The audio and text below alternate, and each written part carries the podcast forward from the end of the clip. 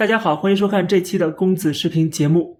今天我们来聊聊最近在国内爆出了一条非常劲爆的消息啊，而且是在国内现在被炒得非常的火，就是中国的政府开始限制未成年人玩游戏了。这是国家新闻出版署发出的一个关于防止未成年人沉迷网络游戏的通知。这个通知是严格的限制了网络游戏的供应商如何的提供服务，这些条款都非常的严格。比如说，它包括进一步限制向未成年人提供网络游戏服务的时段时长，要求网络游戏企业大幅压缩向未成年人提供网络游戏的时间。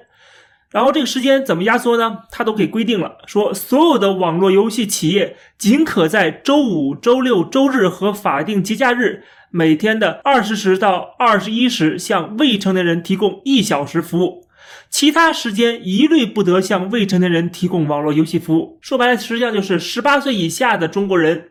你玩网络游戏的话，只能在周五、周六、周日玩，或者是其他的法定节假日，而且每天只能玩一个小时。另外就是有严格的实名制的限制，就是你必须提交你的身份信息进去，而且这个通知里特别强调要加强监管，就是哪些企业如果提供服务超过了一个小时的话，或者是这个呃审核不严格的话啊，就要罚款啊，或者是对付你这些企业了。那么可能有人就会问说，哎，不对啊。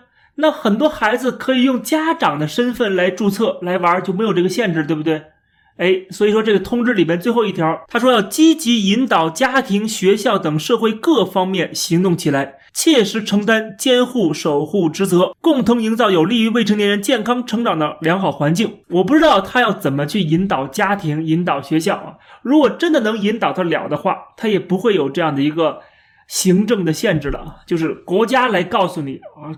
去去监管这些企业，告诉这些企业如何的运营，如何的去提供服务。就是如果他真的能做到引导的话，家长如果真的关心孩子，不让孩子沉迷于网络的话，家长自然会有自己的一套办法。比如说，有的家长就可能允许这孩子每天能玩一个小时啊，玩半个小时。当然也要看这孩子多大啊，是三岁、五岁啊，还是十七八岁，对吧？再或者就看你这个孩子，可能他是个天才，对吧？学习成绩本来就很好。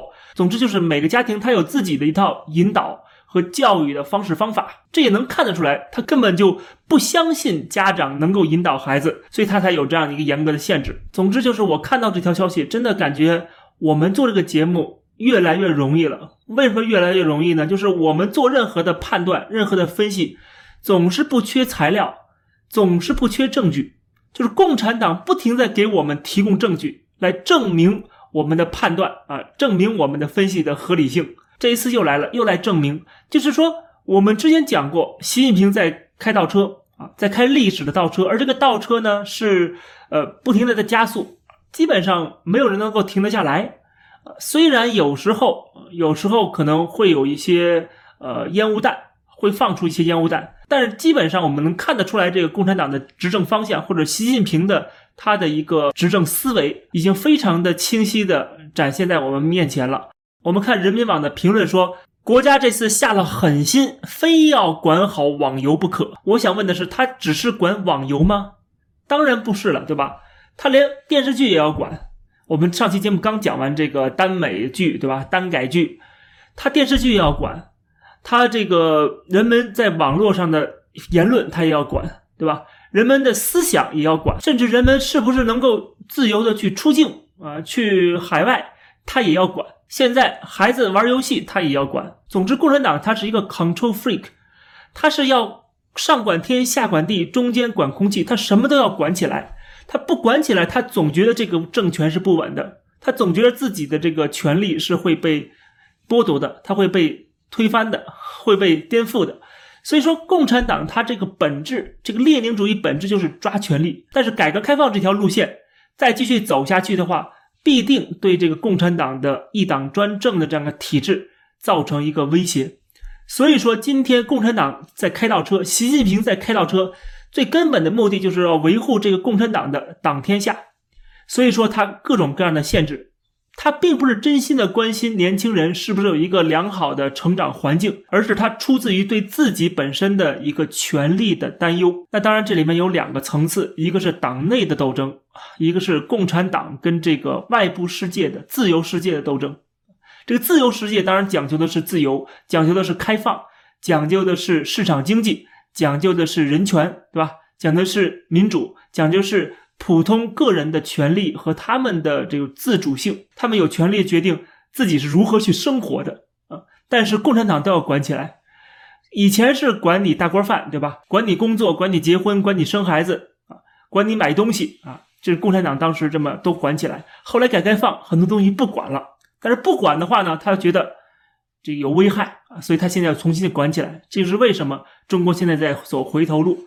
那么这个回头路其实不用我多说，共产党自己就承认了。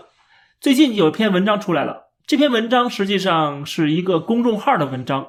然后被人民网、被光明网、被环球时报、被这些党媒纷纷的转发，说明共产党基本上认可这篇文章的主旨。而这个文章的几乎每一个字都在印证着我们在这个节目里面所讲到的对共产党的论断。这篇文章叫做《每个人都能感受到一场深刻的变革正在进行》，这个变革就是要从市场经济回到计划经济，从走资本主义道路。回到走社会主义道路，从对外开放变成闭关锁国。这篇文章讲到说，中国现在如果再不整治的话，不仅是娱乐圈烂透了，整个文化圈、文艺圈、演艺圈、影视圈也烂透了。这里边点明了郑爽偷税漏税的问题，赵薇曾经的军旗装的事情，还有就是跟马云的关系，以及他曾经导演的电影里边的。台独分子啊，日本反华分子，还有他旗下的演员赵哲瀚，然后接着点名高晓松。我们之前节目也讲过了，说他胡乱谈历史啊，崇美贵美，然后又讲到对阿里巴巴、对滴滴的审查。我们看一段他的总结，这必须要讲。他说：“中国正在发生重大变化，从。”经济领域、金融领域、文化领域到政治领域，都在发生一场深刻的变革，或者也可以说是一场深刻的革命。这是一次从资本集团向人民群众的回归，这是一次以资本为中心向以人民为中心的变革。因此，这是一场政治变革，人们正在重新成为这场变革的主体。所有阻挡这场以人民为中心变革的，都将被抛弃。这场深刻的变革也是一次回归，向着中国共产党的初心回归，向着以人民为中心回归，向着社会主义本质回归。注意，这个是登在中国的各大党媒、官媒上面的文章，这跟我之前讲过的难道有任何的差别吗？完全没有。我之前讲了很多话，被很多人否定，说啊，你这是危言耸听，中国不可能回去了，中国不可能走过去的道路。但是看到没有，党媒、官媒。啪啪打了这些人的脸啊，替我打了这些人的脸，他们一直在印证我的说法是多么的正确。马克思、恩格斯在这《共产党宣言》里面写到说，共产党人不屑于隐瞒自己的观点和意图，他们公开宣布，他们的目的只有用暴力推翻全部现存的社会制度才能达到，让统治阶级在共产主义革命面前发抖吧。无产者在这个革命中失去的只是锁链。他们获得的将是整个世界，而我们今天看到了《光明日报》《人民日报》刊登的这篇文章，这给大家清楚地展示了他们现在已经不再隐瞒自己的观点和意图了。过去共产党他就是要搞颠覆，就是要搞暴力革命，就是要煽动人们的这个仇恨啊，然后搞暴动，最后推翻现存的社会制度、现存的政府，消灭剥削、消灭资产阶级啊，这是他们的目标。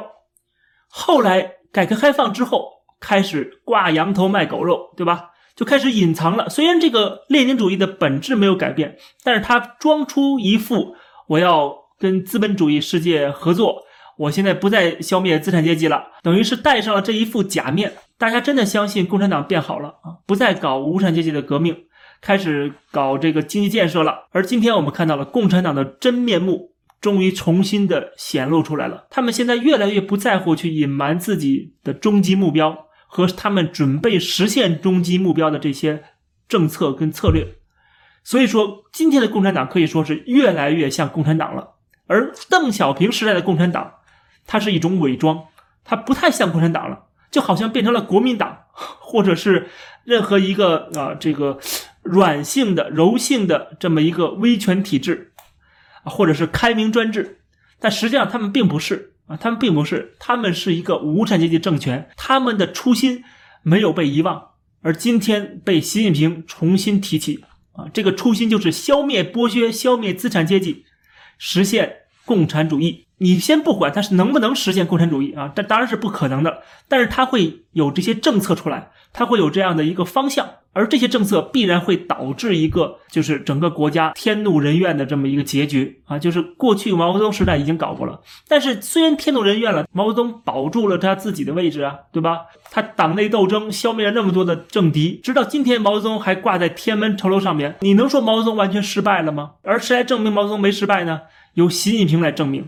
所以他要重新再搞毛泽东那一套东西，因为这套东西才是共产党的灵魂所在，这才是共产党的初心所在，这才是能够保住这个共产党政权的一个秘密法宝。那么我们了解了共产党的本质，了解了他要干什么，他要如何的去一点一点的否定改革开放啊，重新走回头路。那么这个时候我们再去看他限制这些年轻人啊未成年人去玩游戏这个问题。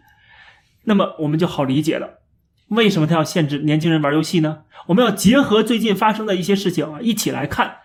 比如说，他现在禁止人们玩游戏啊，周一到周四都不能玩游戏，周五、周六、周日 能玩一个小时。我们先不说这么做是严重的打击整个这个中国的游戏产业啊，和相关的这些什么网络产业、科技产业，它要为未来的政策的实行要奠定一个基础啊。即使损失一些企业，损失一些经济上的利益，这都已经是次要的了。保住政权是第一位的，维稳是第一位的啊，赚钱是其次的。虽然赚钱也很重要啊，是共产党的维稳的一个重要的资源，但是它并不是一个目的啊。共产党绝对不是以赚钱为目的，一定要清楚这一点啊。它是一个无产阶级政权，它是以夺权为终极目标的，就是想方设法的夺取权力，然后维持这个权力，然后。消灭所有的挑战他权力的啊这些声音，消灭所有的这些敌人。所以经济发展、产业的经济利益，这已经放在其次了。现在要干嘛呢？孩子不能够玩游戏，然后他去学习去吧。不好意思，除了学校以外的学习又停了，要严格的限制这补习班。那我又不能上课学习，我又不能够玩游戏，那我业余时间干嘛呢？哎，你可以学习现在我们各种各样共产党推出的读本，什么读本呢？习近平思想，最后你满脑子都是这种红色的思想，然后今天也不是毛泽东思想了，变成习近平思想了啊！共产党伟大了，爱党爱国了。或者还有一个办法，你可以去锻炼身体，你不能补习，不能够玩游戏，你可以去运动，你去运动增强体魄呀，增强体魄了，满脑子红色思想了。我请问这种人是什么人？就是毛泽东时代要培养的工农兵啊，对吧？当时的年轻人就是要培养他们成为工农兵，觉得作为工农兵很骄傲、很自豪。什么叫工农兵呢？工人、农民、士兵，这就像我之前说的，号召年轻人返乡啊，你返乡创业去啊，就让你去学农，然后限制补习，很多人考不上高中、考不上大学，可以进技校，出来干嘛呢？当工人，这是学工学农。然后呢，还有一个办法就是加入解放军，现在不是要战狼二吗？然后解放军还做了各种各样的宣传片对吧？很激动人心的、振奋人心的中国这些武器装备、这些士兵的这个潇洒的这个英姿，对吧？然后让你干嘛？加入解放军去当炮灰。所以说，工、农、兵这三个就是中国年轻人未来的唯一出路。因为在一个社会主义国家，在一个要走向共产主义的国家，在一个一党专制下的一个极权主义的国家，只有这三样。对这个政权才是最有价值的。你去做生意怎么做？他不支持你去学商，去这个当商人，因为你当商人就是为赚钱嘛。你赚了钱干嘛呢？你就是为了自己的生活更好嘛，对吧？那么这种思想，那当然就是资产阶级的思想了。那你就变成美帝的资产阶级的买办势力了，对吧？这些势力都是要被共产党消灭的，因为你们是属于剥削阶层。未来中国要变成这个。工农政权，中国共产党为什么要暴力推翻之前的这个政府，要建立一个新政府呢？这个新政府是以什么名义建立的呢？这叫做工农政权，对不对？就是工人、农民建立的政权。这样的一个政权，当然没有商人的存活余地了，当然没有海外资本或者是呃西方资本家的存活的这个空间了。实际上，更没有知识分子的容身之所，因为你知识越多越反动嘛，这是毛泽东的原话嘛。所以说，知识分子也会被消灭。然后商人就是企业家这个阶层也会被消灭，不能让你乱说乱动。就像当年九十年代、两千年那个时候啊，很多的，比如说南方系的这些媒体，他们经常揭露一些社会阴暗面啊，批评一些政府的政策呀，未来都不会允许他们出现。当然了，今天现在已经开始了啊，今天很少有媒体、有知识分子敢发言了，对吧？党没姓党了吗？今天我们看到重点打击对象，实际上都是他们，比如说以反垄断的名义去打击这些啊逐渐庞大起来的。资本家啊，不管是民营企业还是外资，还是这个跨国资本，打击各种各样的产业。其实不光是金融啊，文化教育产业，对吧？呃，这个游戏产业、科技企业。所以我一直在讲，共产党现在打出的是一套组合拳，这套组合拳是涉及到整个社会的方方面面的，涉及到每个产业的，特别是那些民营经济、民营产业壮大的那些。领域，因为其他的领域，关键领域，什么能源啊、通信啊，这都已经被国家垄断了嘛。但是像民办教育啊、像科技企业啊、像金融企业啊、像地产企业啊，这些企业，他们这个竞争比较激烈，然后这个民营资本比较多，外资比较多。共产党认为自己有点失控的啊，他就要全部管起来，对这些已经壮大的势力要进行打压。总之，这个逻辑是非常清晰的，就是共产党为了自己的绝对权力。他一定会重走过去曾经走过的那条路线，只有那条路线才能够保住共产党的江山永固啊！当然了，最终他能不能永固江山，那是另外一回事儿啊！我们之前呃预测过，这肯定是没戏的啊，他肯定要完蛋的。但是我们今天站在他的角度上来看的话，他只能这么做。他不一定是真的多么想回到毛泽东时代，并不一定习近平就真的多么喜欢毛泽东，但是他所在的位置。和他的思想，再加上他所经历的啊，他所受的教育，最终导致一个结果，就是不可避免的要重走回头路。所以说，当我们了解了共产党它的本质，它这个体制的运行的一个逻辑，这个时候我们再看它的各种各样的政策就非常清晰了。并不是东打一榔头西打一棒子的，但是最终它都是万变不离其宗。这不仅是今天这个改革开放有点逐渐令共产党失控的。这种推力导致他这么做，另外还有就是外部的一个压力，比如说刚才我讲的那篇文章啊，他最后就讲到了，当前中国面临着越来越严峻复杂的国际环境，美国正在对中国实施越来越严厉的军事威胁、经济和科技封锁、金融打击、政治及外交围剿，正在对中国发动生物战、网络战、舆论战、太空战，力度越来越大的。通过中国内部的第五纵队对中国发动颜色革命。如果这个时候我们还要依靠那些大资本家作为反帝国主义、反霸权主义的主力，还在迎合美国的奶头乐战略，让我们的青年一代失去强悍和阳刚的雄风，那我们不用敌人来打，就自己先倒下了，就像当年苏联一样，任国家崩溃，任国家财富被洗劫，任人民陷入深重灾难。因此，当前我们中国正在发生的这场深刻变革，正是为了应对当前严峻而复杂的国际形势，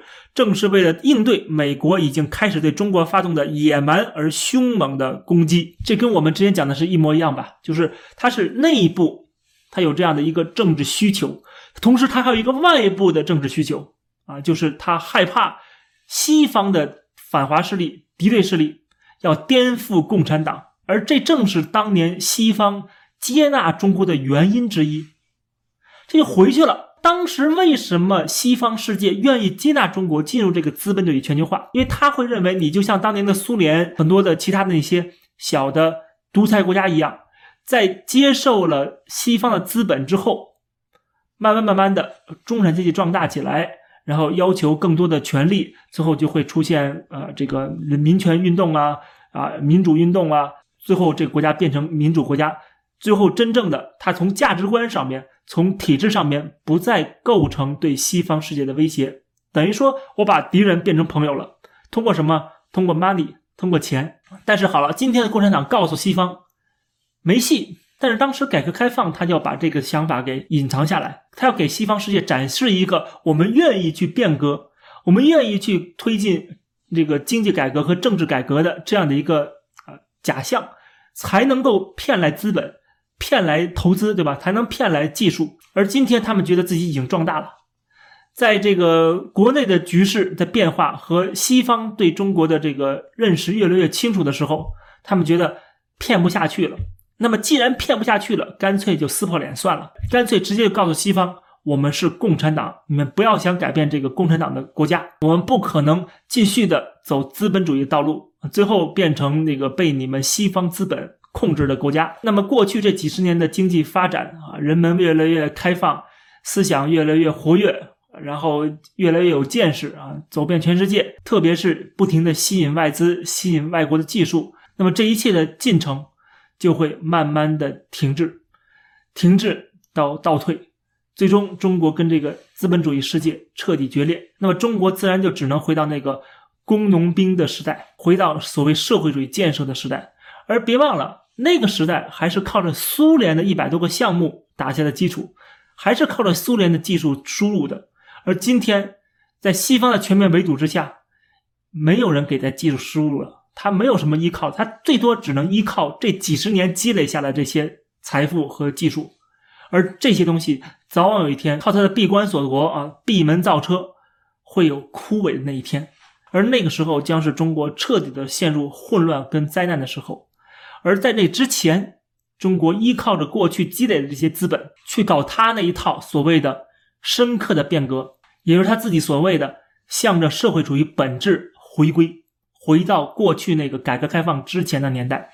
这期的节目就跟大家聊到这儿，感谢大家收看，欢迎点击订阅这个频道，我们下期节目再见。